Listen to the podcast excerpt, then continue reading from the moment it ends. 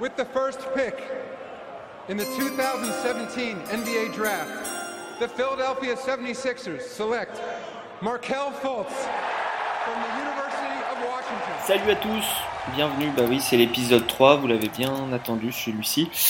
C'est Envergure, le podcast prospection de Poster Dunk, et nous sommes de retour euh, un petit peu tardivement, mais nous avons des métiers, excusez-nous. Nous n'avons pas d'invité aujourd'hui, mais nous avons un programme chargé, et nous avons, comme d'habitude, trois chroniqueurs sur les dents, Romain, Antoine, Benoît. Salut les gars. Bonsoir. Salut Alex. Salut. Donc, euh, aujourd'hui au programme, euh, un homme qui divise, peut-être, on ne sait pas en fait. On verra dans le débat, mais euh, la question sera de savoir si Colin Sexton est un bon prospect à choisir, puisqu'il y a une draft dense en haut. Euh, certains le mettent dans le haut du panier, dont Antoine, si euh, no spoiler, mais dont Antoine. Mérite-t-il d'être là-haut? Hum, Et s'il y est, mérite-t-il d'être choisi plutôt qu'un autre par une équipe qui aura un choix? Tout en haut de la draft Euh, Ça sera toute la question tout à l'heure. Pour l'instant, on va commencer avec, bien sûr, un moment attendu par les fans, notamment des Knicks. C'est l'obsession de Benoît. Benoît, tu es au Canada, tu es obsédé par quelque chose en ce moment. Non Attends, attends. Non, c'est encore pire que ça. C'est encore pire que ça cette semaine. En fait, ça fait quelques semaines que je suis obsédé par les couilles de Bruce Brown. Et, et je, et je m'explique, d'accord? Euh, je- je- Bruce Brown, c'est un joueur euh, à qui je n'accordais absolument aucune attention pendant toute l'année dernière. Je le connaissais d'un nom, je ne l'avais jamais vu jouer. Et j'ai vu passer une ligne de stats euh, sur Twitter, je crois, de Draft Express, qui disait que Bruce Brown avait par 40 minutes, 13 points, 10 rebonds, 5 passes décisives par 40 minutes. Et, Bruce Brown, c'est un poste 2. C'est un poste 2 qui fait 6-4, 200 livres. J'ai trouvé que ces stats-là étaient très, très intrigantes. Je suis allé voir, je suis allé creuser dans le film de Bruce Brown. J'ai découvert un joueur, ma foi, euh, oui, limité en potentiel, mais qui a une utilité euh, qui a une utilité en NBA qui est absolument criante. Un joueur qui est capable, euh, qui joue extrêmement bien en transition, qui, joue son mieux en transition, qui est capable de, finir avec des dunks à la Russell Westbrook sur des euh, défenseurs. Son shoot est un peu, son shoot est un peu curieux. Il, est, il tourne présentement à 36% de trois points euh, depuis le début de la saison, mais je l'ai vu faire des airballs assez souvent pour me dire que ça, euh, ne se reproduira pas en, NBA. Euh, il est bon avec le ballon, il est capable, il a une bonne vision, il est bon sans le ballon, il est capable de couper. C'est un joueur qui, je crois, va avoir une place en sortie de banc en NBA dans les années suivant son, son, son draft. Je le vois avoir un impact dans la NBA un peu à la, à la Marcus Smart, euh, un peu à un style d'impact que Marcus Smart a présentement avec Boston. Je sais pas ce que vous en pensez, les gars. Euh, Est-ce que, simplement, j'ai une question assez bête, mais quel est le rapport avec ses couilles? Il joue avec. Il joue, c'est un joueur qui est très couillu, qui joue avec une énergie, qui joue avec une physicalité qui, qui vraiment. euh, qui, qui, qui joue avec testostérone, si vous voulez. Donc, Bruce Brown, c'est, euh, ce que les Anglais et Miley Cyrus appellent un wrecking ball. Euh, donc, je trouve qu'il a une manière très couillue de jouer, de, de jouer au basket. Donc, on est à 5 minutes de podcast, on a dit couilles et Miley Cyrus. C'est bien. Bien. ça, commence, bien. Ça commence bien. Euh, il a 6 passes de moyenne par 40 minutes, Ben, tu vois, tu as même. Euh, 13, Euh, 13 ouais. Je- J'ai ses stats sous les yeux. Alors, il y, a un, Ok. il y a un seul problème qui, je pense, euh, peut alerter notre euh, spécialiste du, de la transition au, du shoot, c'est euh, c'est 44% au lancer franc. C'est euh, Ouais. c'est- c'est affreux, quoi. Oui. Ouais, ouais, ouais. C'est un- Euh, Antoine, t'allais dire ça, non? Exactement, c'est un truc. euh, Moi, euh, il me fait beaucoup penser euh, au même au même âge, euh, au même stade à Malcolm Brogdon, qui a qui a porté à peu près ça à Virginia à l'époque, je trouve. Euh, une dureté et puis puis voilà, pas forcément un talent fou, mais juste savoir jouer un peu partout. Sauf que Brogdon, il a toujours été irréprochable sur la des lancers. Alors mm. que Bruce Brown, c'est très, c'est très aléatoire, quoi. Du coup, ah, aléatoire, c'est le bon mot. Je suis d'accord avec mm. toi. Et aléatoire, ça fait loin. Pardon.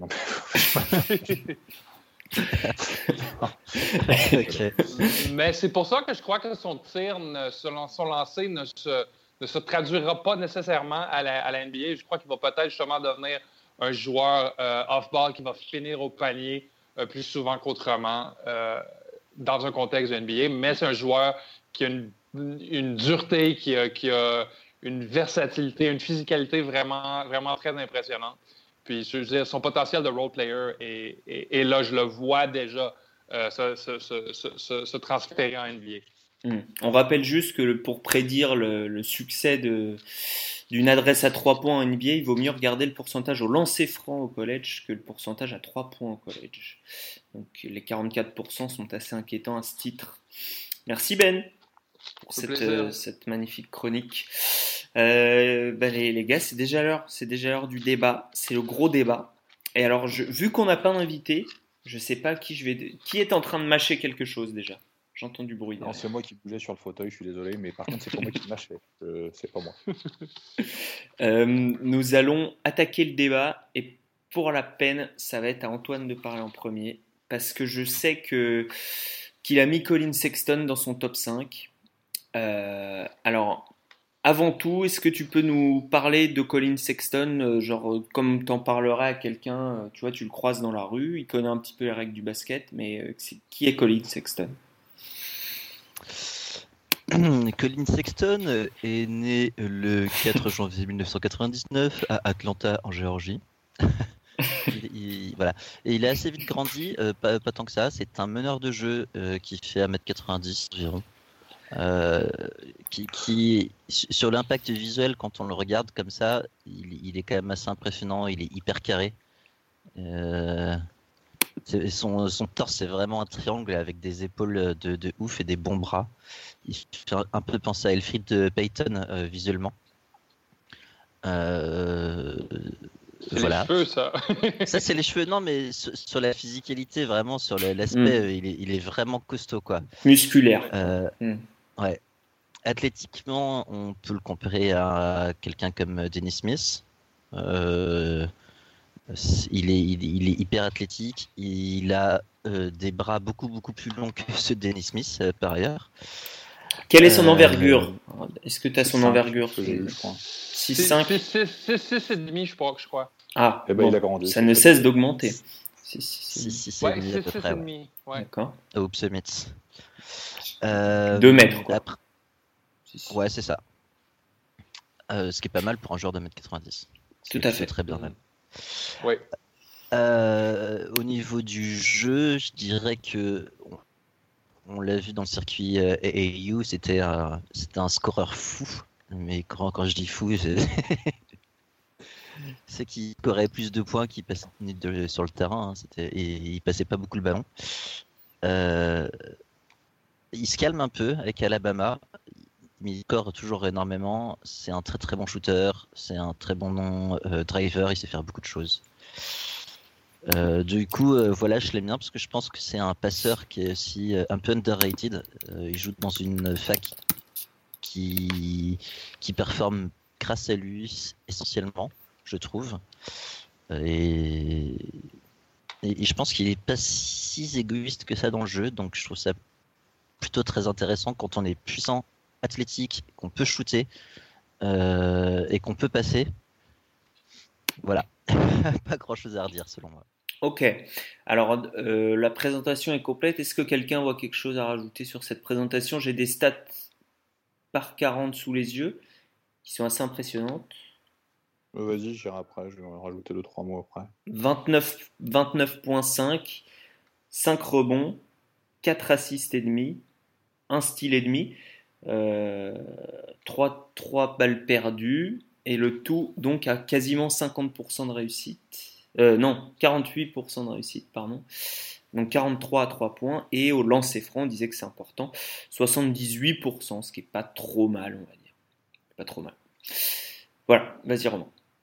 Non, moi je me suis un peu penché sur le dossier parce qu'on avait, on avait discuté entre nous de un petit peu du, du, menu d'aujourd'hui. Donc j'ai creusé quelques.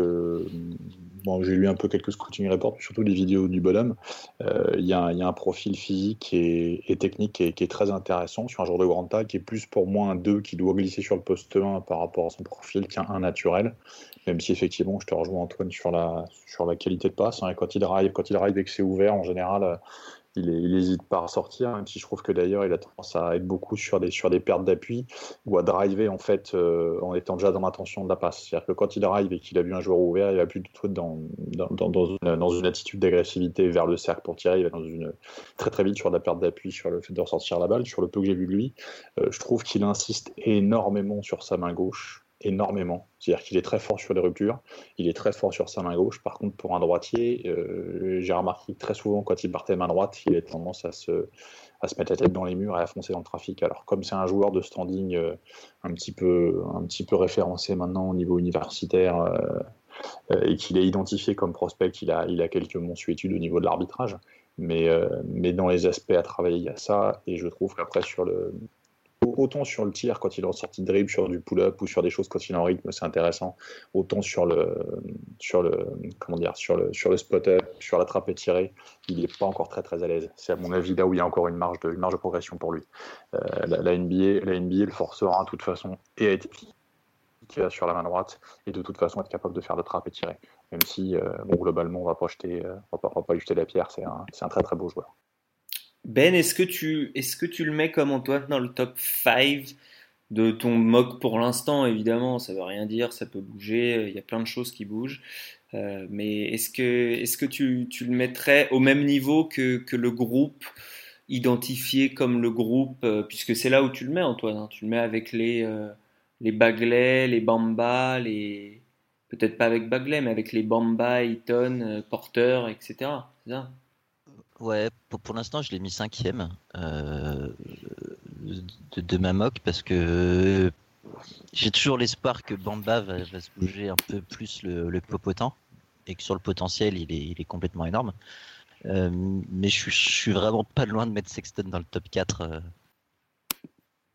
Ok, ok, ok. Vas-y Ben, qu'est-ce que tu répes à ça? Je, Colin Sexton, moi, je l'ai déjà quatrième dans ma mock présentement parce qu'il a démontré euh, des aptitudes plus euh, claires qui vont transférer en NBA que Mohamed Bamba et DeAndre Ayton. Je veux dire, DeAndre Ayton, c'est un monstre physiquement parlant, mais, euh, mais je veux dire, les drapeaux rouges s'agitent à chaque fois qu'il va sur le terrain. J'aime beaucoup ce que j'ai vu Colin Sexton, surtout si une équipe a besoin d'un meneur de jeu euh, qui va transformer leur franchise dans le top 5. C'est clair que c'est lui qui part en premier cette année. Et c'est clair que c'est le seul qui, qui, mérite de partir dans le top 5. Euh, c'est au shoot, moi, je trouve. C'est non seulement qui, euh, obtient des bons pourcentages, mais comme a noté Romain, il y a de la difficulté avec le, avec le pull-ups, mais c'est un joueur qui comprend ces choses-là et qui essaie pas de forcer la note, qui va jouer dans ses forces pour l'instant. Et ça, pour moi, c'est une preuve de maturité, c'est une preuve, euh, c'est une preuve qui d'un jeune joueur qui sait euh, qu'est-ce qu'il a, qui sait comment maximiser son potentiel. J'ai entendu des bonnes choses euh, sur lui mentalement. J'ai vu passer ça sur Twitter. Quelqu'un l'a comparé à Damien Lillard mentalement, ce qui est une énorme, énorme compliment. C'est peut-être une hyperbole un peu parce que Damien Lillard, c'est un, un, leader dans l'âme, mais ça m'a ça, ça, ça, marqué comme, euh, comme compliment. C'est sûr que je trouve ça très curieux qu'il joue, qu'il ait décidé de, jouer à Alabama dans une fac où il allait être absolument tout seul, ce qui ne joue pas d'habitude dans les, ce qui ne joue pas d'habitude dans les, dans la faveur d'un euh, jeune joueur. C'est toujours une décision curieuse quand un, prospect de son calibre décide de jouer pour, euh, pour une fac près de la maison comme ça, mais force est d'admettre, ça lui sourit jusqu'à date cette année. Mais je suis très impressionné parce que j'ai vu de Colin Sexton. Il n'a pas encore affronté une opposition de folie, euh, il me semble. C'est sûr. La SEC sera Non, un bon révélateur à ce niveau-là. Euh, par contre, les gars, si j'organise des débats et que vous êtes tous d'accord, c'est un peu pénible. hein. Vous pourrez faire Ben, des efforts. Je plaisante. C'est difficile, c'est difficile, c'est difficile de ne pas être enthousiasmé par un prospect comme, comme, comme Colin Sexton parce qu'il montre beaucoup de points des prospects qui nous ont enthousiasmés et déçus dans les années, euh, dans les années euh, euh, précédentes, mais il montre beaucoup d'aspects de prospects qui, qui ont fonctionné aussi. Donc, c'est vraiment quelqu'un qui a, qui, a, qui a beaucoup, qui a, un jeu très éduqué pour un gamin de son âge. J'ai une question pour vous, là, les fans. Euh, non, vous l'avez tous vu shooter euh, comme moi, surtout au lancer France, et là on observe très, très bien la mécanique. Je trouve qu'il y, a- un coude qui part, il y a, un truc un peu bizarre. Je, me, j'ai, la berlue ou, euh, c'est un, c'est petit peu étrange comme forme? Ça manque un peu de fluidité. Après, après, le souci, le, le souci, bon, j'ai pas regardé dans le détail, je l'ai pas vu assez tirer, mais quand tu développes un peu trop les épaules, euh, parfois tu as un peu de mal à lever le coude aussi. hein. C'est mécanique. Donc je sais pas si c'est ça le souci, si c'est lié à ça ou à autre chose, mais effectivement, ça manque de, ça manque de fluidité. Ce qui explique aussi peut-être pourquoi il sera plus à l'aise à tirer sur, sur la sortie de dribble, sur du, sur du pull-up ou sur, des, sur les tirs un petit peu difficiles. euh, que sur du spot-up où, où là c'est plus déjà sur, sur l'exécution pure et sur la, sur la répétition où tu vas, tu vas gagner ton efficacité. C'est le rythme peut lui permettre de compenser le manque de, de comment dire de, de fluidité et de, et de propreté qu'il aurait sur sa mécanique. Je sais pas Mm. si j'étais clair dans ce que j'ai hum, tout à fait. Absolument, absolument. Euh, son, son meilleur match cette année, Ben, euh, ben Antoine, c'était. euh, enfin, il a fait deux très bons matchs. À chaque fois, c'était des matchs euh, contre des grosses équipes. C'était contre Minnesota, euh, où son équipe a fini à 3 contre 5. Voilà, c'était c'était un petit peu l'événement euh, en début de saison, là, euh, où il avait, il, il avait, je crois, quasiment scoré autant que l'équipe adverse quand euh, son équipe était à 3 contre 5. Et euh, une autre contre l'équipe, euh, on va dire, assez faible défensivement d'Arizona. Alabama a perdu. Euh, il a fait un gros match aussi. Euh, ma question, c'est est-ce que est-ce qu'il qu'il va être meilleur avec plus de spacing autour de lui? Alors, je- généralement le cas de la majorité des joueurs, mais est-ce que vraiment lui, ça peut lui donner encore un avantage supplémentaire? Parce qu'on a l'impression que finalement ses partenaires, ils, bah, ils clog the lane, je sais pas comment on dit en français, mais ils bou- bouchent le passage, quoi. J'ai déjà parlé beaucoup, euh, Antoine? Antoine, Antoine est décédé, non? Antoine est entre, entre deux tranches de Ah. saucisson. Ah non, il est là. Ouais, non, non, non, c'est beau, c'est beau. non, non, même pas de saucisson ce soir. Mais euh, ouais, je pense que je pense que clairement avoir un jeu plus écarté le rendra encore plus fort. Euh, parce que on a parlé de sa puissance et il faut dire que c'est quelqu'un qui vit sur la ligne des lancers. Euh, il, il, Ouais. pro- il va provoquer, il va obtenir des lancers. il en obtient, je sais plus, c'est 12 par match, un truc comme ça, de moyenne. Euh, c'est c'est ça. c'est- C'est 10 Euh, par match. 10 par 10 par 40 match. minutes. 10 par 40 Ouais. minutes. Ouais, 10, 10 par 40, mais en sachant quand même que malgré tout, c'est un joueur qui est, comme je disais tout à l'heure, qui, est, euh, qui a un statut de star au, au niveau, au niveau universitaire, euh, parce que c'est un prospect, parce qu'on sait que ce sera un joueur qui sera, qui sera un, un premier tour de draft. Euh, en NBA, est-ce qu'il aura la même, les mêmes coups de siffle au départ? Est-ce qu'il ira autant sur la ligne? D'où l'intérêt, comme tu dis, de diversifier Mm. son jeu et puis d'être dans le tir. Le tir, c'est sa marge de progression pour moi aujourd'hui. Ça dépend parce que, euh, par exemple, on a vu contre Arizona, il s'est fait quand même pas mal siffler. Euh, je crois qu'il est sorti d'ailleurs, 5 fautes. Euh, mais, mais non, il, il va, il shoot vraiment 10 lancers francs par match de moyenne, pas sur 40 minutes, hein, sur, euh, sur ses 29 minutes de moyenne. Autant pour Euh, moi. il- Pas de souci. Euh, et c'est euh, et c'est sa, sa- sa grande force parce que bon, c'est vrai que tu as raison. hein, le, le shoot, il est un peu saccadé, on va dire. euh, Mécanique, des lancers, un peu mécanique, mais bon, ça rentre. Et euh, et, puis en NBA, quand quand tu obtiens autant de fautes, enfin, on voit James Harden, on voit Kobe Bryant à l'époque.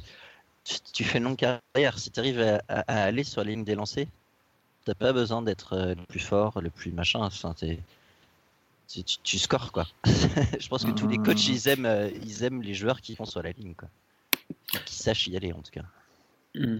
À, quel moment euh, il est, il est au-dessus d'un- d'une personne comme Dennis Smith, qui, tu l'as dit, il a le même profil à peu près physiquement. Euh, Dennis Smith n'avait pas des pourcentage au shoot dégueu, si je dis pas de bêtises. Ça devait, être dans les mêmes acabits. Peut-être un petit peu moins à 3 points. Euh, qu'est-ce qui différencie d'un prospect comme Dennis Smith? Alors les fans de Dallas en sont plutôt contents, mais euh, c'est pas quelqu'un qui révolutionne une franchise, Dennis Smith Jr.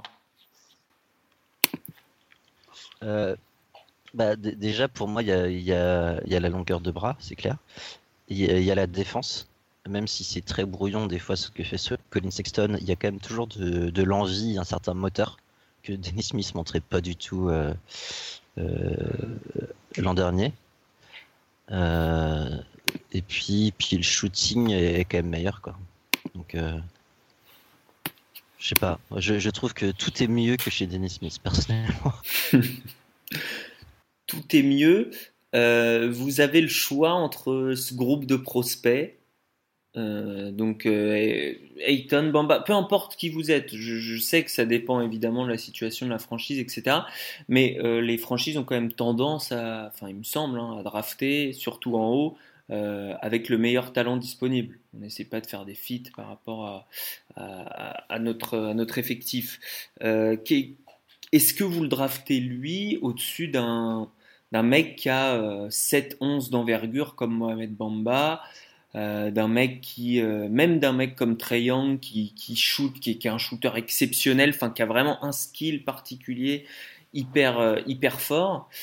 Est-ce que vous le draftez au-dessus? Est-ce qu'il a le potentiel de changer, de changer le destin d'une, franchise? C'est dur à dire. C'est une excellente question. tout dépend de quelle franchise euh, si je suis Atlanta, je ne le repêche, je ne le draft pas euh, par-dessus Bamba ou Eton parce que j'ai gravement besoin d'un joueur à l'intérieur. Je veux dire, c'est un service à l'auto, la ligue intérieure. Euh, les, les, les, les, gardes viennent se servir au panier, puis euh, Atlanta, c'est dégueulasse. Ouais, c'est terrible, je les ai regardés, c'était assez je, je, prends, je veux dire, Courtney Lee a, une moyenne de 28 points par match contre Atlanta, c'est pas normal.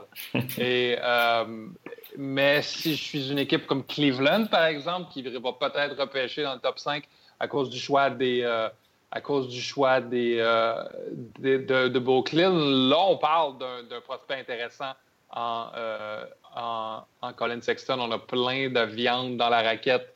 On a Kevin Love, on a Tristan Thompson.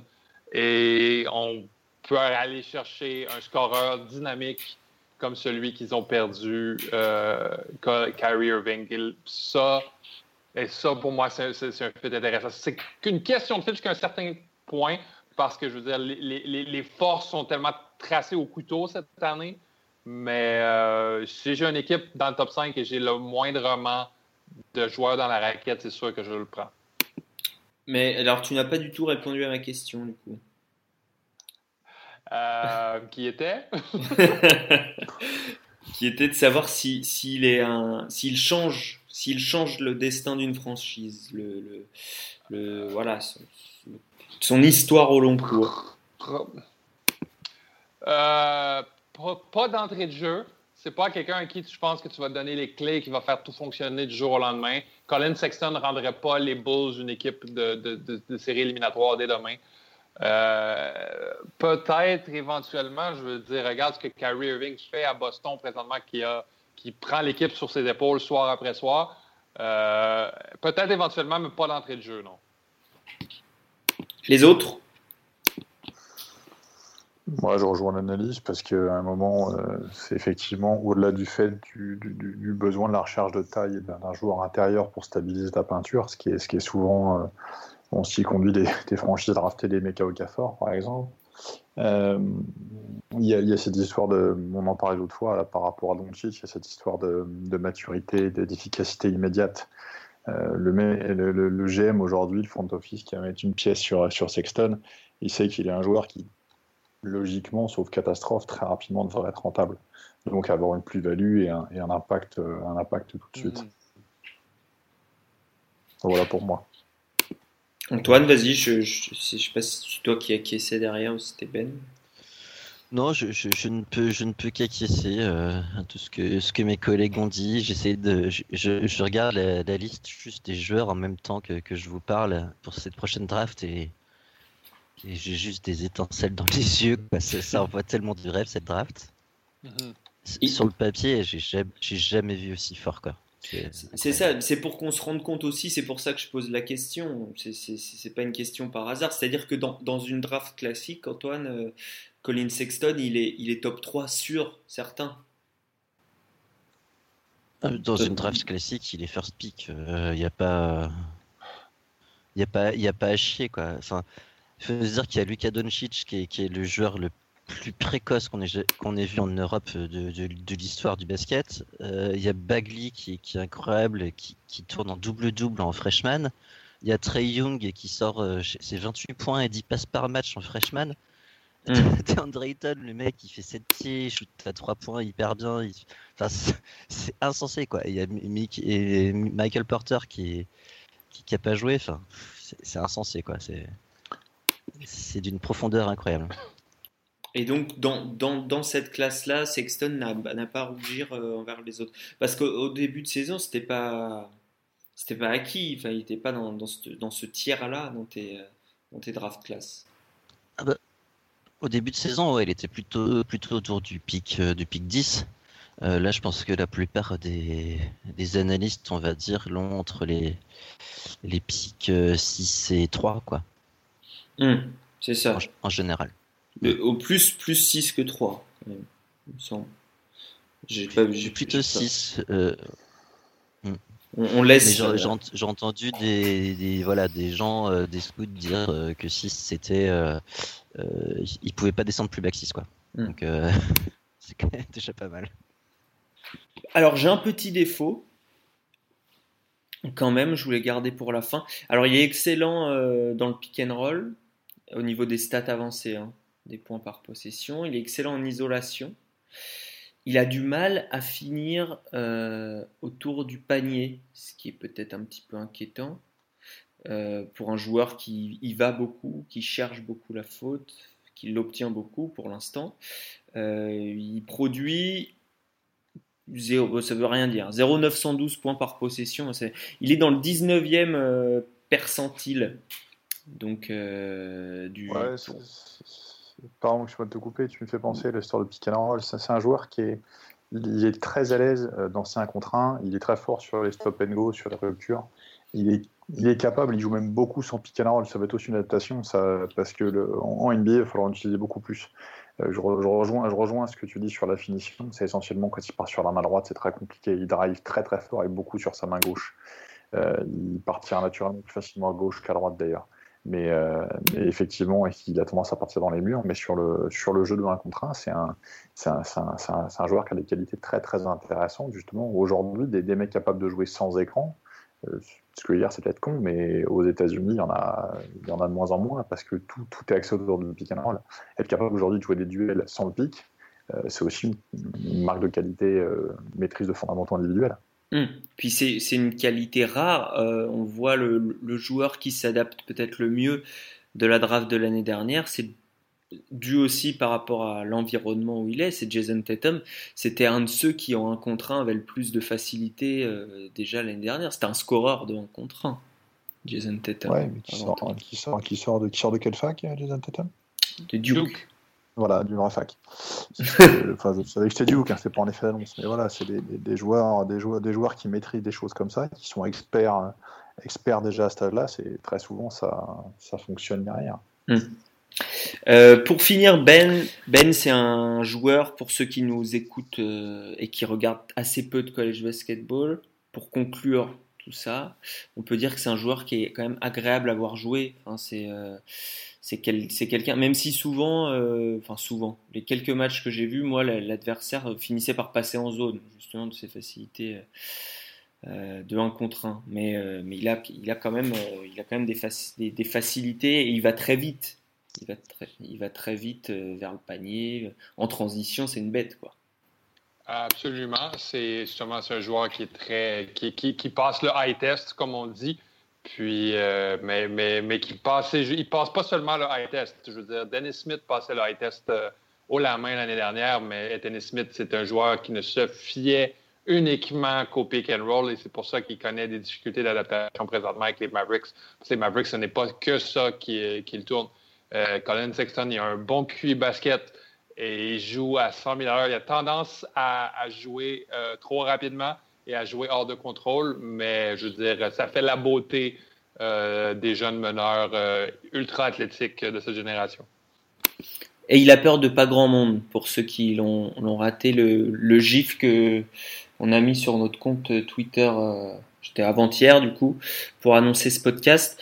Euh, c'est assez parlant. C'est un joueur qui le fixe au lancer franc et lui euh, ne détourne pas le regard. Donc voilà, il n'y a pas peur de grand monde, Colin Sexton. Euh, si quelqu'un d'autre a une autre conclusion, sinon on va passer à l'instant berger de Justin Bridou. Des copains et du goût.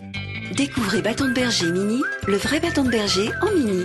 Saucisson. Et le peuple réclame la cochonaille et Antoine, c'est à toi puisque c'est directement lié à Colin Sexton. Voilà, euh, voilà, voilà. En, regardant les, les, vidéos de Colin Sexton pour préparer un peu le podcast, euh, mon œil s'est attardé un moment sur en fait son coach qui n'est autre que Avery Johnson, le meneur de l'ancien meneur de la grande équipe des Spurs, euh, que je, que je n'aimais pas beaucoup en tant que joueur, je dois le dire. Euh, et, qui me plaît en fait encore moins en tant que coach. J'ai rarement vu en fait des, des coachs pareils.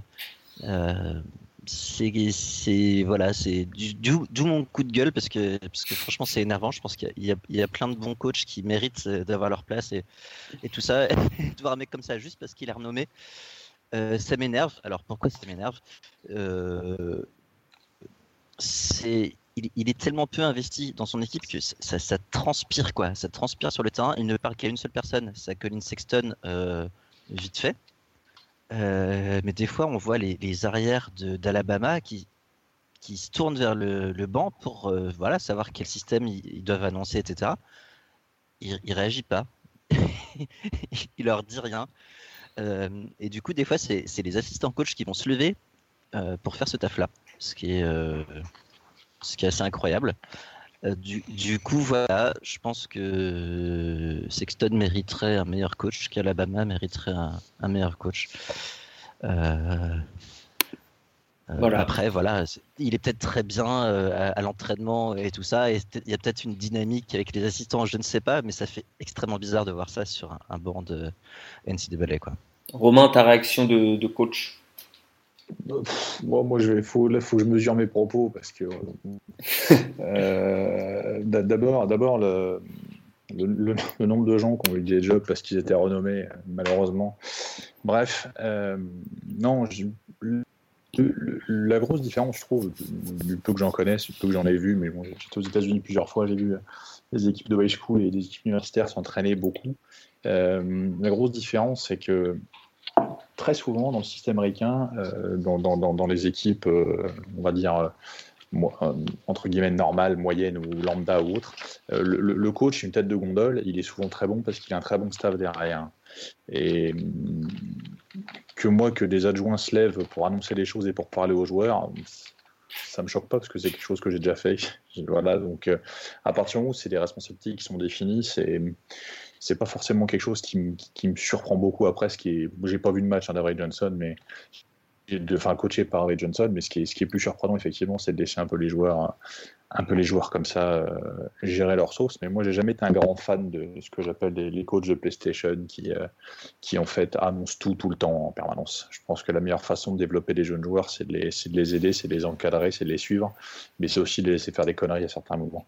Euh, ça fait aussi partie du, du comment dire du, métier, mais après le, paradoxe NCA fait que de toute façon, bah, les joueurs ne risquent rien entre guillemets si c'était de jouer ou ne pas jouer, mais ne risquent rien professionnellement. Par contre, les coachs oui, et c'est ce qui à mon avis biaise tout, biaise tout le système tel qu'il est, puisque les joueurs ne sont pas les cœurs de projet, les cœurs de projet sont les coachs. Et sur la formation du joueur, puisque là on est quand même sur des mecs qui sont U19, U20, U21, on est encore dans de la formation. Sur la formation, quand, quand le projet n'est pas autour du joueur mais il est autour du coach, il y a toujours un moment où c'est bancal. Très bien, merci pour, mon avis. pour cette réaction. On saluera le bon début de saison d'un autre coach qui a peut-être été euh, comment dire, engagé pour, sa, pour son passé de joueur, mais Patrick Ewing fait des très bons débuts avec Georgetown, même s'ils n'ont pas eu un calendrier très difficile. Euh, ça redore un peu le blason de Georgetown, qui, était moyen les dernières années et qui était prévu pour être. euh, Enfin, on, on attend le programme de conférence, mais qui était, qui était pas censé être une bonne équipe cette année et qui a un bon bilan pour l'instant. Je crois qu'ils ont une seule ça. défaite. C'est un, mystère Ewing pour moi parce qu'il a, il a quand même passé, euh, je pense que c'est peut-être en- des coachs en activité dans le monde, le mec qui a passé plus d'entretiens d'embauche avec des équipes. Et euh, ce qu'il a, il a été auditionné par un nombre incalculable de franchises. Et, et au final, euh, au final il, il arrive à retrouver un job à Georgetown chez lui. Donc c'est plutôt une belle histoire. Et c'est un joueur que un joueur que globalement j'appréciais. Et euh, j'espère que bon, qu'il fera mentir d'une part cette légende qui, qui veut que les, les postes 5 ne soient jamais des grands coachs.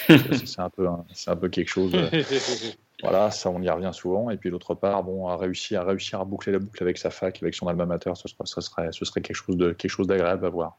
Alors Romain, tu as le crachoir, tu as le gardé. Euh, je suis navré, je suis navré. Alors on peut- ou, ou alors on peut faire un point sur l'actualité et terminer par ta chronique mathématique à la fin. Bah, C'est-à-dire que ma chronique mathématique, sachant que j'ai un bac L, ça va être quelque chose de, de- de dur, de dur à mettre en forme, mais on, peut, on, on va avoir matière à discuter, je pense. hein, mais mais c'est comme tu veux, finalement c'est toi le patron. Quoi. Ouais. Bon, alors je, on, on va parler peut-être d'actualité avant. Euh, on va parler de Trae parce qu'il y a un joueur qui fait l'actu en ce moment en NCAA et qui, a grimpé peut-être de 10 places sur le draft board moyen euh, en, je sais pas, en un mois.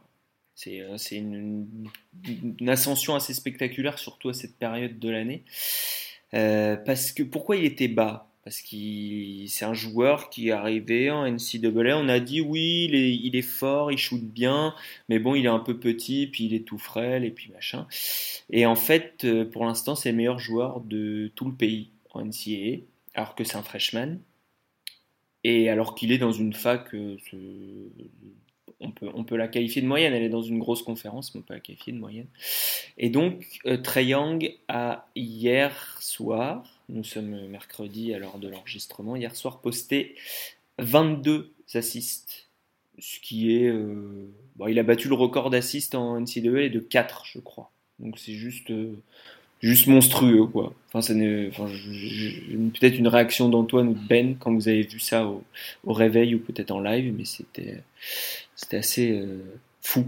Ben, je, je- je- je suis d'accord qu'il est vraiment très impressionnant à voir jouer, les gars, mais je vous rappellerai un autre meneur qui était vraiment très impressionnant à voir jouer il y a quelques années, que tout le monde disait qu'il était le prochain Chris Paul NBA, qui, était, qui avait des chiffres impressionnants avec une meilleure fac, qui s'appelait Trey aussi. Est-ce que vous vous rappelez de qui je veux parler?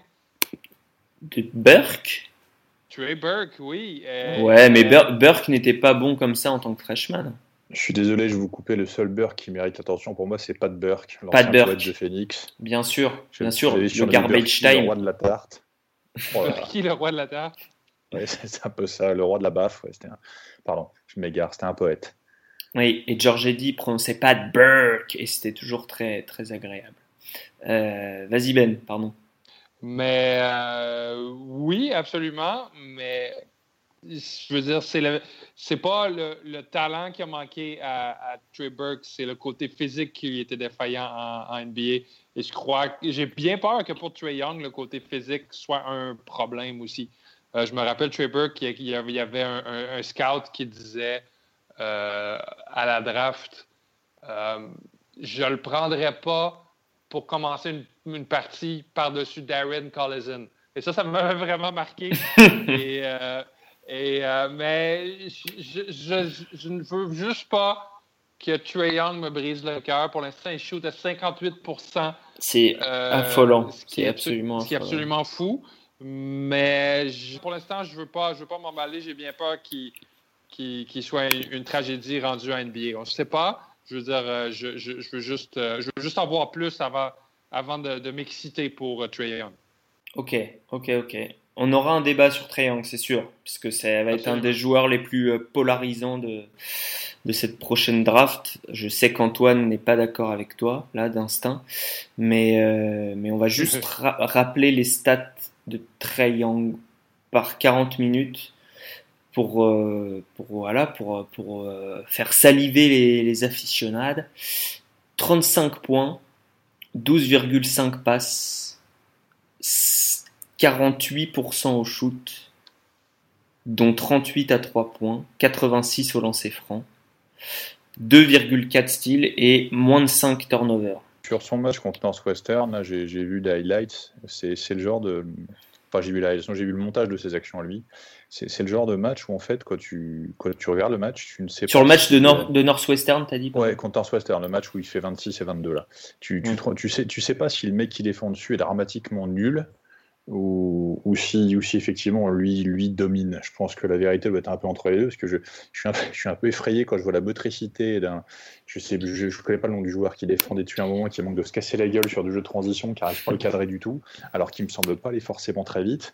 D'un autre côté, il me paraît tellement, euh, tellement au-dessus sur ce match que c'est difficile de se faire une, une vraie idée de l'opposition avec Northwestern en Mm. face. là. C'est assez. Northwestern qui est pas une fac dégueulasse, hein, qui est pas, Ouais, pas- c'est- une fac de fond de division 2, quoi, c'est ça que je veux dire. Non, Souvent, ça, c'était souvent, souvent à cette époque-là, les, euh, les, les matchs sont un peu déséquilibrés, mais enfin là, en l'occurrence, c'était déséquilibré, mais Northwestern n'est pas censé être aussi mauvais que ça. Ce ne sont pas nos amis de Savannah State. On Voilà. Un peu plus tard. On parlera de Savannah State. On va peut-être, on va d'ailleurs, on va parler maintenant de Savannah State Ah, parce la que transition, t'as vu ça? T'es fort, t'es fort. Parce que euh, c'est le, c'est le fun fact. Voilà. C'est, c'est aussi l'actualité. Alors, ce qui est rigolo, quand même, on raconte un petit peu les coulisses, c'est que Romain et moi, on est tombés sur cette même stat, mais euh, par des biais différents. Toi, c'est en regardant qui shootait le plus à 3 points en NCA, je crois. Ouais, non, moi je suis parti dans un, dans un, dans un délire hier, un truc. Enfin, bon, je- à force de jouer au football manager, je pense que je, je, je pars dans les stades, dans des choses un peu compliquées. Et effectivement, je me suis rendu compte en, en regardant un petit peu, je vais vous expliquer après ce que c'était précisément, en essayant de compiler les stats. J'ai regardé qui tirait le plus et qui tirait le moins en NCA de façon à moi voir un petit peu euh, le rendement des équipes sur ces choses-là.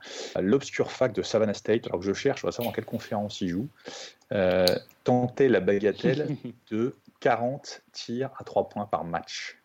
Voilà. Et alors, donc, moi, je m'en suis rendu compte parce que j'observais un petit peu. En fait, je voulais envoyer un tweet à notre ami Gab, euh, qui, est, euh, qui, est, euh, qui est belge. Et donc, je suis de très près les performances de Manu Lecomte du côté de Baylor. Voilà. J'avais pas vu le match de Baylor dimanche soir. Et Baylor jouait contre Savannah State. Ils leur ont mis une dérouillée. Et en fait, contre, sa- contre Baylor, Savannah State a tenté 51 3 points. Et donc là, je me suis dit, mais c'est absolument affolant. Enfin, je me suis dit, ça doit, ça être une erreur, machin. Donc j'ai vérifié sur plusieurs sites, non? Ils ont bien tenté 51 shoots à 3 points.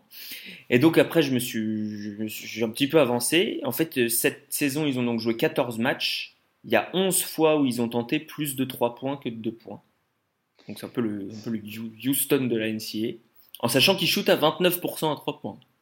Ouais, c'est- quelque chose comme ça. Ils, sont- ils sont dans une, confé- ils sont dans une conférence dans la, dans la comment Ils, ils sont en Big Sky, non? Je sais la plus où c'était. métro, de métro, métro, euh, métro East euh, Athletic Conférence, là, je viens de, je Ouais. viens de- Ah, la MEAC. Ouais, c'est ça. la, la célèbre MEAC. Euh, il me semble que j'ai postulé pour une fac d'ailleurs de cette conférence. Euh, et ils ont, ils ont un calendrier qui, qui va, qui va de, de pour faire simple, de, de Michigan State par exemple. hein. Ouais, ils ont affronté des grosses équipes. hein. Alors, ils jouent Michigan State et, et quelques jours après, ils vont jouer contre euh, Maryland Eastern Shore, dont moi personnellement je n'avais jamais entendu parler, euh, ou encore Norfolk State. Donc, c'est-à-dire qu'ils ont un calendrier qui est un petit peu difficile à, qui est un petit peu difficile à cerner comme globalement.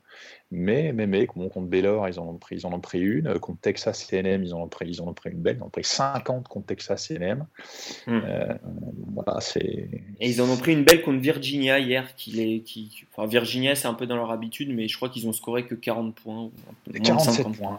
47-70. Alors attends, je suis dessus, donc on va regarder ça avant de basculer sur mes, sur mes bêtises à moi. Juste, voilà, Savannah State, hier, ils ont pris 57 tirs en tout. Euh, 16-57 sur 57. Ils sont à 11 sur 37 à 3 points. Voilà, c'est des, c'est des malades. C'est des Ça, si vous malades. faites au total, hier, ils ont fait 5 sur 20 à 2 points. C'est un petit peu, c'est un petit peu compliqué. Pour ceux qui se rappellent des Denver Nuggets de la grande époque, hein, c'était, ça doit courir, pas beaucoup défendre, et, et voilà. C'est une équipe qui veut rien dire. Mais eux, je les ai jamais vus jouer. Mais alors, sachez que leur point de cette saison, c'est 55. 55 3 points tentés en un match, quand même. On, on rappelle qu'un match NCA, ça dure 40 minutes et que les possessions durent 30 secondes. Donc tenter 55 3 points dans un match, c'est c'est très difficile. C'est euh, très très C'est comme en tenter 80 en NBA. C'est ça, c'est- à peu près ça, en gros. Greg Popovich, euh, like, d'ailleurs. Greg Popovich, j'adore. 55, c'était contre Wichita State, d'ailleurs. Grosse, euh, grosse équipe aussi. Wow. Absolument. Voilà. Mais, Donc, il- mais Antoine n'a pas parlé de Trey Young. Je veux entendre l'opinion d'Antoine sur Trey Young avant qu'on. Ah, ok. Oh, je, je voulais garder le débat pour un autre podcast, mais alors Antoine, t'as as, quelques phrases. Après, on va passer à. Ouais, bah, alors euh, très vite, c'est dur, c'est exceptionnel ce qu'il fait. Je pense qu'il pourrait tourner à 16 assists par match de moyenne euh, s'il avait des meilleurs coéquipiers. Euh, c'est vraiment, hein, c'est impressionnant. Il y, a quelque chose à la fois de Steph Curry en lui, mais il y a aussi quelque chose d'un peu Kendall Marshall en lui. Euh, il, dé- il dé- il défend pas, euh, il est vraiment euh, pas physique, du coup voilà. C'est- vraiment un gros coup de cœur, quoi. Mixed bag, c'est voilà. Je pense qu'il il peut partir aussi bien euh, cinquième à la draft que, que 20e quoi. Parce que je pense qu'il a- va vraiment scinder l'opinion des scouts en deux quoi. Mhm. Après, il, il a, il a vraiment ce- cette capacité à dégainer vite comme, euh, comme Steph Curry. C'est pour ça que vous allez voir la, la comparaison revenir, ceux qui nous écoutent, euh, très, très, très, trop souvent. Euh, Romain, je sais pas où tu vas nous emmener. Ta chronique Bah, je- est sans nom. Je- Donc, je au final, pas- tu je vas où sais tu pas veux. non plus, je sais pas non plus, en fait. Je vais vous expliquer. Je vais vous expliquer. C'est-à-dire que Deux secondes, je me ressens Oui. un verre de pinard et puis, et puis comme Voilà. ça, je me mets bien là. Mettez, mettez, mettez une petite musique en fond, mettez un petit, tu vois, un petit, une petite balade de Chopin, un truc. Vas-y. Les gens dégustent. Je me- hier, je ne sais pas pourquoi je suis parti dans ce délire-là, je me suis intéressé euh, à la répartition, en fait, la, la- la proportion de points euh, en fonction du, bah, du, du- du- comment dire, du secteur statistique sur le terrain. Savoir, je, suis parti à essayer de quantifier un petit peu euh, quelle était la proportion de points marqués au lancer franc à 3 points et à, mi-distance, à 2 points ou dans la raquette, hein, bien sûr, sur le, le top 5 de l'Euroleague, euh, sur le top 5 de la NCAA et sur, euh, sur le top 5 NBA à l'heure actuelle, euh, sans distinction de conférence. Et j'ai fait un petit rapport sur la, sur la NBA à 40 minutes. Et ça donne, ça donne des petites choses. euh, bon, je ne vais peut-être pas vous faire tout le détail, si ce je parlerai peut-être après, si, si j'ai le temps, si vous n'êtes pas endormi, des, des deux, trois stats un petit peu, enfin, un petit peu insolites que j'ai trouvées. Mais en fait, en gros, on se rend compte que les volumes de tirs sont, sont répartis de la façon suivante. En, en Euroleague, 51% des points euh, proviennent de la zone à deux points, donc mi-distance ou, euh, peinture. hein. Euh, 51,4 pour être précis. 17,5 proviennent des lancers francs et 31,1 euh, proviennent du, tir extérieur. On, change de, on change de côté et on se rend compte que c'est en NCA qu'on met le plus de lancers francs. C'est-à-dire que le rapport de points sur le, le, le, le rapport lancer franc euh, total de points est le plus important, puisque quasiment 20% des points sont, sont inscrits au lancer franc euh, en NCA. Je ne m'y attendais pas du tout hier quand j'ai fait ça. Je te coupe à ce moment-là, juste. je- moi, ça me paraît assez logique au vu des règles, avec le bonus, le double bonus, le fait que ce soit que deux Effectivement. mi-temps de 20 minutes et qu'il y ait beaucoup de, de fautes d'équipe au final. Enfin, que les équipes shootent beaucoup de fautes d'équipe. Ouais, Parenthèse fermée. Moins de tirs à 3 points par contre en NCA, bon, c'est sans doute lié à ça aussi, 29,2, 29,2% de, de- du total de points provient, de, provient du tir à 3. Et, euh, et donc, euh, très très proche de l'Euroleague, 51-3 proviennent du, du- jeu à 2 points, euh, mi-distance raquette. C'est en NBA qu'on qu'on met le plus de tirs à 3 points. Euh, je, la proportion ne tient pas compte des temps, de, la durée, de la durée des matchs. On va en reparler après sur la proportion, parce que je l'ai calculé sur 40 minutes. Euh, en NBA, c'est 33%, c'est quasiment le tiers des points, voire même un peu plus, 33,9 qui proviennent du, du tir à 3 points. Le plus faible euh, rendement entre les trois ligues à 2 points, c'est en NBA, 50%. Et au lancer franc également, seulement, enfin seulement, entre guillemets, 16% des points euh, proviennent des lancers francs en, NBA. Avec l'agressivité qu'on y a, c'est un petit peu un petit peu surprenant, en sachant qu'en fait, pour vous faire le rapport, euh, en Euroleague, euh, 34,9% des tirs sont pris à 3 points. En NCA, 35,8% des tirs sont pris à 3 points. Et en NBA, c'est 40,3% des tirs. Hmm. Je pense- je pense Ça veut que dire qu'on est plus adroit en, en Euroleague à 3 points que. Euh, en Euroleague, le pourcentage est à 40,6. En Ouais. NCAA, il est à 38,8. Et en NBA, il est à 37,5. Ce qui peut s'expliquer en partie bon, par la distance de la ligne, inévitablement. Mm. Et si on, fait le, si on fait le ratio NBA sur 40 minutes, on se rend compte de la différence quand même. En Euroleague, sur 40 minutes, on a 20,9 tirs tentés à 3 points. En NBA, sur 40 minutes, on a 28,1. Mm. C'est-à-dire que cette durée de match équivalent, euh, pour des raisons sans doute aussi liées euh, à la taille du terrain, euh, aux aides défensives et compagnie, on est quasiment à 8 tirs à 3 points pris en plus sur un temps de jeu équivalent. Moi, J'insiste, hein, j'ai bien recalculé ça. Euh, on est à 28,1 tirs tentés pour 37% de réussite. Et alors, cette différence, elle peut s'expliquer euh, uniquement, je pose la question à tout le monde, mais par une différence de règles. C'est-à-dire que Bah. c'est- c'est c'est quand même énorme, 8, tirs euh, par 40 minutes, c'est ça, 8 tirs de moins par 40 minutes. Bah, la différence de règles, ouais, parce qu'au niveau des aides défensives, tu ne peux pas les donner de la même façon, donc tu ne peux pas remplir la peinture de la même façon, donc tu vas pas forcément, euh, l'utilisation des drives va être différente, alors qu'en Euroleague, bon, tu remplis, tu remplis, tu compactes, si tu n'as pas les drives, c'est dur de renverser, de jouer avec les opposés. En NBA, c'est quand même beaucoup plus simple. Euh, je pense à un moment où tu as passé les rideaux défensifs, d'être capable de, faire accélérer le ballon en sortant, parce que le terrain, le terrain est beaucoup, beaucoup plus large, donc c'est pour moi, pour moi une, des, une des raisons.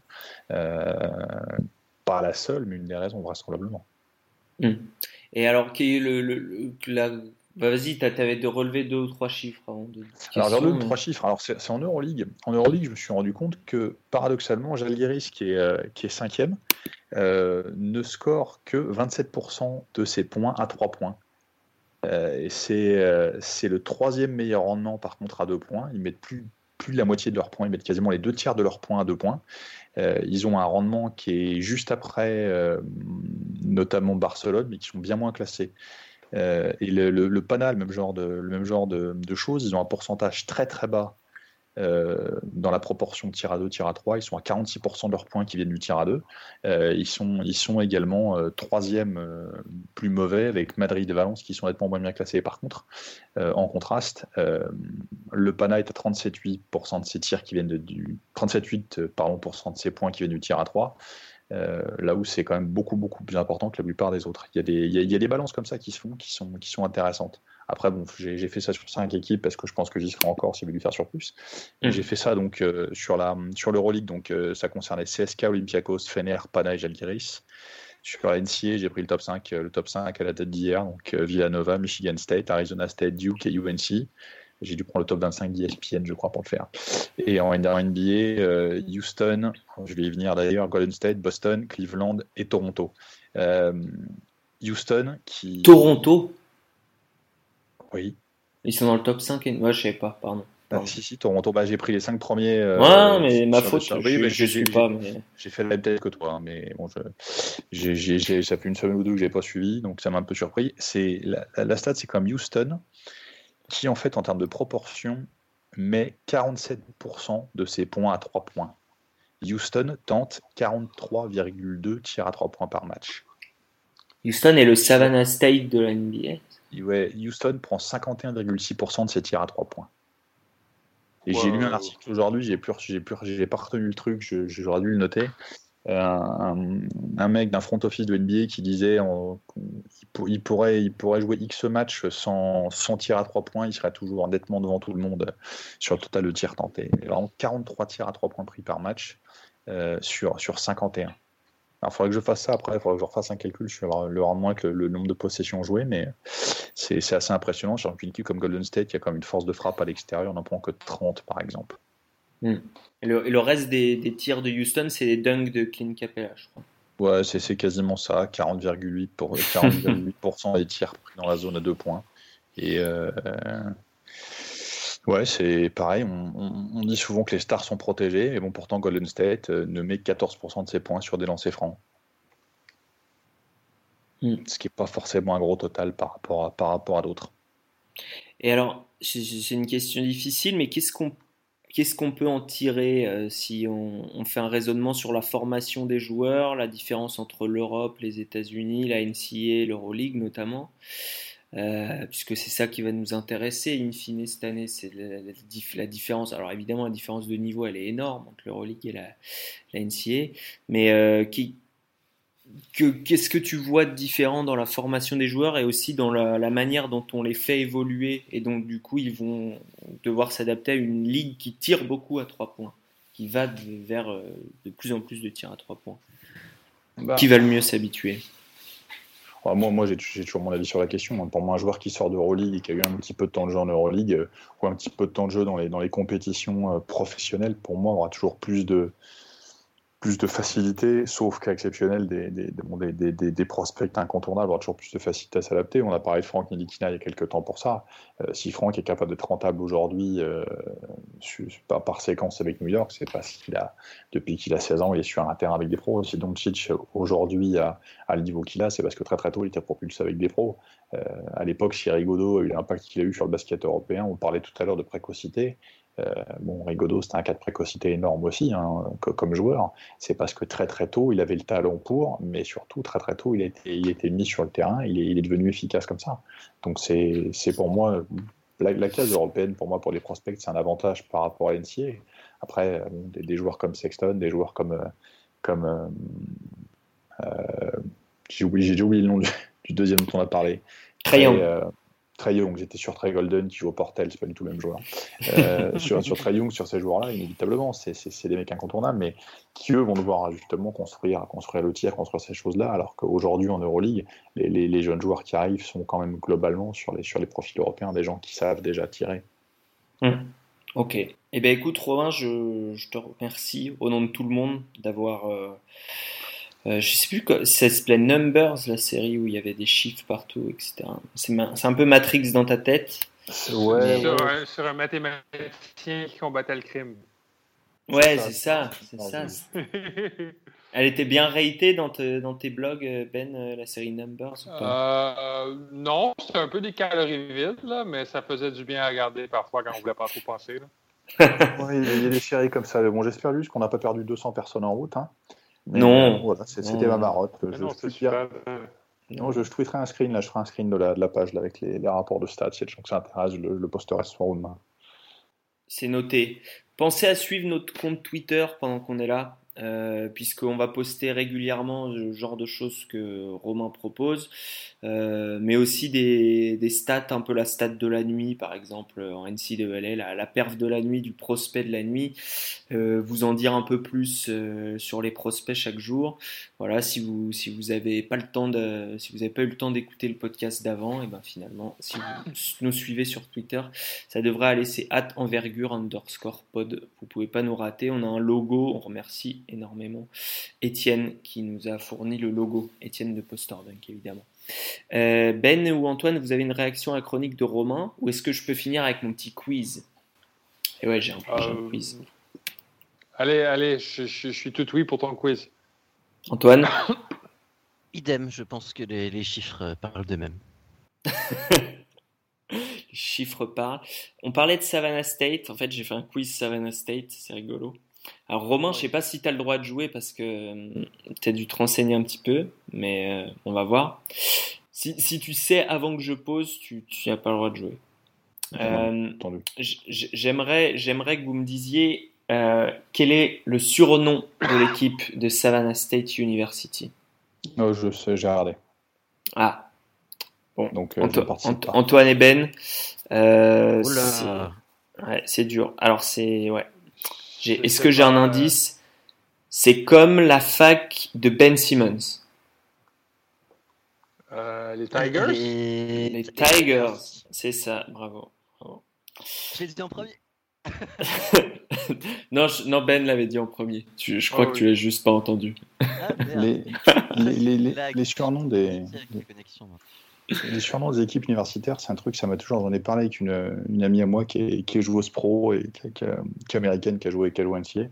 Ça m'a toujours amusé de, d'imaginer en fait l'origine de certains, de certains trucs. Parce que bon, on, prend le cas de Nebraska, bon, les, les Corn, Huskers. voilà, ça c'est quelque chose, ça s'explique. Mm. Mais euh, je sais pas. Il y en a qui, les Golden Bears, ça s'exprime, ça s'explique moins. Ah, un ours, bon, un, ours encore en fonction d'où c'est, ça, ça, ça, peut encore, ça peut encore s'expliquer, mais euh, il y, y, a des choses après qui sont beaucoup plus, je sais pas, j'ai toujours des exemples idiots, mais là évidemment j'en ai aucun qui me vient en tête. Mais euh, il y, a- il y a parfois des choses, je ne sais pas qu'il y avait, je sais pas, par exemple, des. euh, Qu'est-ce que j'ai vu tout à l'heure J'en ai vu un, attendez. C'est affreux parce que là, je suis en train de rajouter une latence au podcast. Mais on fera de toute façon, on fera un podcast un petit peu décalé là-dessus, je sais pas quand, mais il y aura à la fois les surnoms des équipes NCA, il y aura un vote très important pour le meilleur nom de joueur NCA. On a déjà quelques candidats Ah Avec des- oui, avec des, avec des fan favorites, évidemment. Prince Ali en premier lieu, on a déjà parlé. Prince Ali, c'est lui que je pensais. mais il y a, mais il y a, mais il y a quand même des mecs qui ont des noms exceptionnels. Est-ce que vous avez vu qu'hier soir, je crois qu'hier c'était les, les premières signatures, les premières. Ouais, j'ai vu, ouais. mais c'était en football. J'en- ai dégoté un euh, qui s'appelle un, donc euh, un, un joueur senior en high school de- qui vient de, donc de l'État d'Utah, qui s'appelle Stockton Malone Shorts. oui, c'est- What? Non, si. Impossible. C'est fou. C'est absolument. Et l'an l'an dernier, un joueur de foot US s'appelait Kobe Buffalo Meat. Buffalo Meat. What? ouais, c'est ça. voilà. Donc ça va être un podcast très drôle quand on fera ça, mais on, on le- on le fera plus tard. Euh, c'est la dernière question du jour, donc soyez bons. Euh, où, dans quel état se trouve la fac de Savannah State? En Géorgie? Géorgie, ouais. Eh non, eh non. ouais, vous êtes tombé dans le piège. Non, si, je, pla- je Non, plaisante. Je plaisante, c'était en Géorgie. Bien joué. Mais vous, direct, comme ça, vous avez trouvé direct. Ah, c'est moi, moi de toute façon, avant même de regarder, j'avais un doute parce que euh, le nom de la fac, le profil, j'avais vu le nom du coach et compagnie, ça sentait le, ça sentait le, le, le dirty south quand même un petit peu là. Mm. C'est au bord de la mer, Savannah. Ça a l'air sympa. hein. Mais euh, c'est la, la rivière, en fait, s'appelle Savannah. Et donc, c'est juste à la, à la frontière avec la Caroline du Sud. Voilà. Donc, euh, j'avais des indices et tout pour faire deviner Georgia avec évidemment Red Charles. Tant pis pour vous. Voilà, l'avantage c'est que si on parle plus de basket et qu'on va repasser la géographie au brevet des collèges, on pourra pas trop parler, donc euh, recaser les, les villes et les états sur la carte, c'est bien. Donc, au sud-est des États-Unis, pour ceux qui ont, qui ont un peu de mal. Voilà. Euh, merci, les gars. Ah, fait plaisir. Ouais. Écoutez, J'ai- J'avais un fun fact sur Savannah State. Ah, bah vas-y, vas-y. C'est- l'équipe qui a le, le, le, plus- le, le pace le plus élevé en NCAA. C'est-à-dire le, le nombre de possessions le plus élevé. c'est Ce ça qui non ex- ceci explique cela, peut-être. Ouais. Du coup, je serais curieux de savoir, vu qu'ils ajoutent ça au fait qu'ils shootent énormément de 3 points, euh, la, stat pour la prochaine fois que j'aimerais bien, c'est au bout de combien de, de Mm, temps de mm, mm. possession ils prennent leur shoot. Tout à fait. On va, on Ça, va ça, regarder un match et Ça, on va tu, tu vas pouvoir le calculer en faisant. Si tu arrives à, avec le nombre de possessions, en fait, en disant par le. Tu, tu vas pouvoir les retrouver à peu près, savoir combien de temps, combien de temps ils jouent leur possession en moyenne. Avec les stats de l'adversaire aussi, ouais. Ouais, ça va se faire. Enfin, On vous calcule ça pour la prochaine fois, mais Oui, on a. on, a, on a un matheux, mais, euh, mais pas là. Non, euh, on vous, ca- mais au Savannah State, on vous tiendra au courant de l'avancée de leur parcours, parce que ça m'a l'air d'être nos poulains quand même, hein, cette année euh, sur la NCAA. voilà. Bon, ce podcast était comme d'habitude bien trop long, mais ceux qui diront trop long auront quitté avant. Donc euh, merci d'avoir écouté jusqu'au bout. Et, euh, et à bientôt pour l'épisode 4. Euh, il y aura plein de nouveaux invités, plein de nouvelles voix, de nouvelles personnes. On vous promet plein de choses, comme d'habitude. Suivez-nous sur Twitter. suivez Postordunk sur Facebook si vous voulez des news aussi. Et, bon, bonne semaine, quoi. Enfin, bon, bon début de programme de conférence pour ceux qui suivent la. Et puis, et puis, et puis joyeuse fête. Oui, Bula, Excellent, joyeuse fête. Absolument. Joyeuse fête, tout le monde. Ben, est-ce qu'on dit comment on dit joyeuse fête au Canada, s'il te plaît, au Québec On dit joyeuse fête.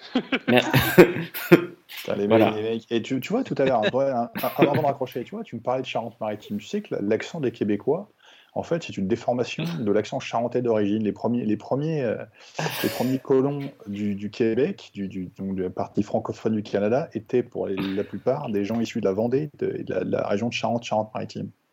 Voilà.